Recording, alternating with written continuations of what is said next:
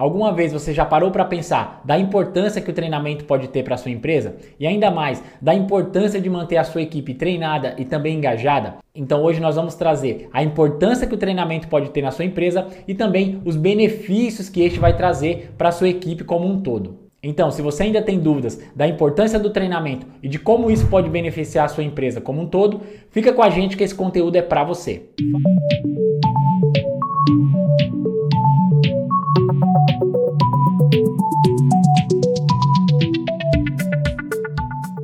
Fala gestores, Luciano Oliveira do canal Papo de Qualidade e hoje estamos trazendo um tema que é de muita importância dentro das organizações. A sua empresa efetua os treinamentos corretamente? Avalia a eficácia desses treinamentos e ainda mais, usa esse treinamento como uma forma de motivar o seu colaborador? Então, eu costumo dizer que o treinamento ele é indispensável para as empresas. Então, é muito comum ao conversar com alguns gestores, eles citarem, Luciano, nossa empresa é diferente, ela promove os treinamentos, a gente consegue treinar nossos colaboradores, conseguem fazer as análises corretamente, e aí eu costumo dizer que isso nada mais é do que efetuar o processo correto. Dificilmente você vai conseguir implementar um processo, melhorar um processo, se você padronizar e se você não efetuar o treinamento para os colaboradores. Então, com isso você consegue fazer o alinhamento de toda a equipe. Ainda mais quando você tem muitos processos. Você precisa padronizar e você precisa mostrar isso para sua equipe. E não tem outra forma de você fazer a não ser efetuando os treinamentos corretamente. E aí pegando esse gancho, a gente pode entender que o treinamento ele é indispensável quando você cria um procedimento, quando você efetua alterações ou efetua as melhorias. É muito comum em algumas organizações ao serem efetuadas alterações dentro de processos, produtos, serviços, a organização não efetuar o treinamento corretamente. Então, alguma parte dos colaboradores ficam cientes dessas alterações e outras partes não. E eu costumo citar a importância do treinamento e comparar a um atleta olímpico. Se você pegar um atleta olímpico, geralmente aí, as Olimpíadas são a cada quatro anos. Então, o atleta ele desenvolve todo um treinamento, muitas vezes de segunda a segunda, durante esses quatro anos. Geralmente por grandes períodos aí do dia e muitas vezes a prova que ele disputa ali é em segundos. Então, para você ver a importância do treinamento, você se dedica durante um determinado período para que você possa ter excelência naquele trabalho que você vai executar. A mesma coisa é o seu colaborador. Por mais que você tenha um colaborador experiente, colaborador que entenda o processo que ele tem que fazer, é primordial o treinamento para que a empresa possa alinhar a sua cultura à cultura do colaborador.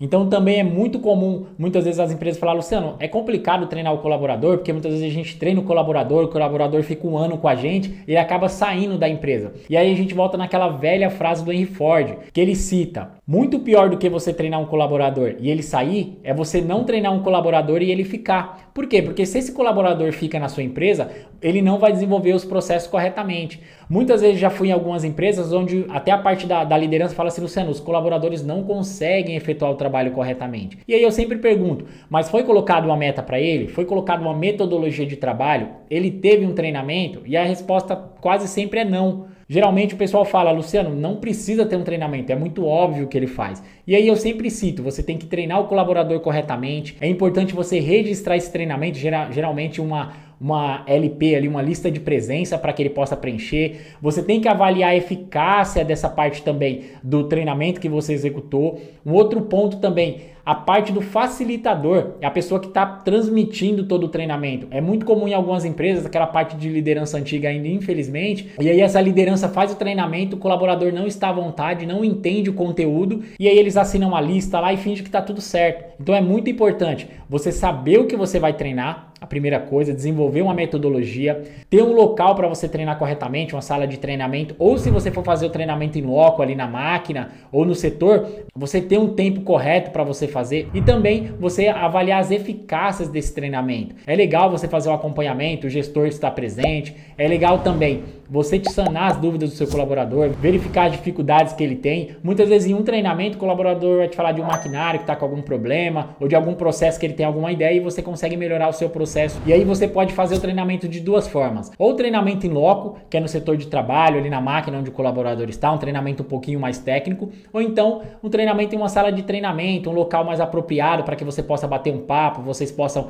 entender, você montar um conteúdo um pouco diferente, levar um vídeo motivacional e passar isso para o colaborador. Essa parte é muito importante e tem que ser tratada como primordial nas organizações. E aí nós vamos citar alguns benefícios que o treinamento pode trazer, não somente para a sua empresa, mas também para os colaboradores. O primeiro item é que o treinamento mantém a sua equipe preparada. Então, como nós falamos anteriormente, o treinamento ele começa a padronizar todos os processos. A sua equipe ela começa a entender de uma forma geral, de uma forma global, que não tem só um setor na empresa. Aquele trabalho que você está fazendo tem um cliente interno que vai receber aquele produto ou aquele serviço. E aí, sucessivamente, você consegue colocar a sua equipe o mesmo padrão de trabalho. Um outro ponto é que você promove o capital intelectual. Então você não tem só aquele colaborador que vai estar tá apto a fazer o processo. Você também vai ter um colaborador que ele questiona, que ele pergunta, ele entende o porquê que ele está fazendo um determinado produto ou um determinado serviço. Um outro ponto também é que você consegue reter alguns talentos nas empresas. É muito comum aí na maioria das empresas o colaborador entrar e aí tem aquela velha frase: ah, daqui a três meses a gente faz uma análise, a gente conversa com você e aí passa-se seis meses, um ano, muitas vezes dois anos. Então o colaborador acaba adentrando a empresa, ele nem sabe se ele passou na experiência, ele não tem um feedback da,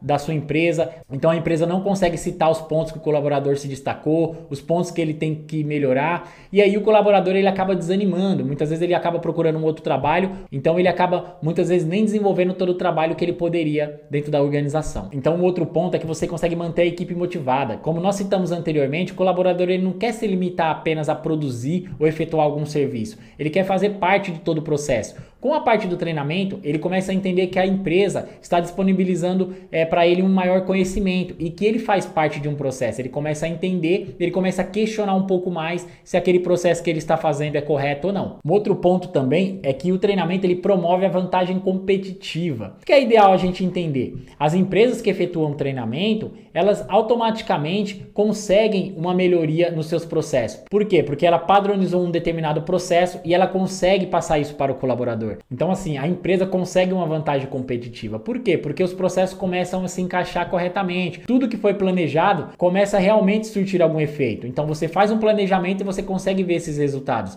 Isso faz com que a empresa consiga produzir mais em menos tempo. E também um item que eu acho fantástico é que promove a melhoria contínua. Então, a gente consegue de alguma maneira passar o processo para o colaborador, consegue também avaliar a eficácia do, do treinamento que foi aplicado, verificando se realmente tudo que a gente treinou está sendo colocado na prática e a gente consegue com isso ter os dados para que a gente possa fazer a melhoria contínua. É muito comum em algumas empresas o pessoal falar, Luciano, como que a gente consegue fazer a melhoria contínua aqui na nossa empresa? Você só vai conseguir se você tiver dados. E os dados é através da parte de treinamento, de verificações, de auditoria. Quando você começa a gerar esses dados, você começa a verificar tudo que foi planejado e tudo que está sendo executado. E aí com isso você consegue verificar as oportunidades de melhoria e consegue aplicar isso na prática. Bom, gestor, espero que esse vídeo tenha te ajudado de alguma forma. Se for possível, segue a nossa página no Instagram, o Papo de Qualidade. Lá tem conteúdo diário para vocês.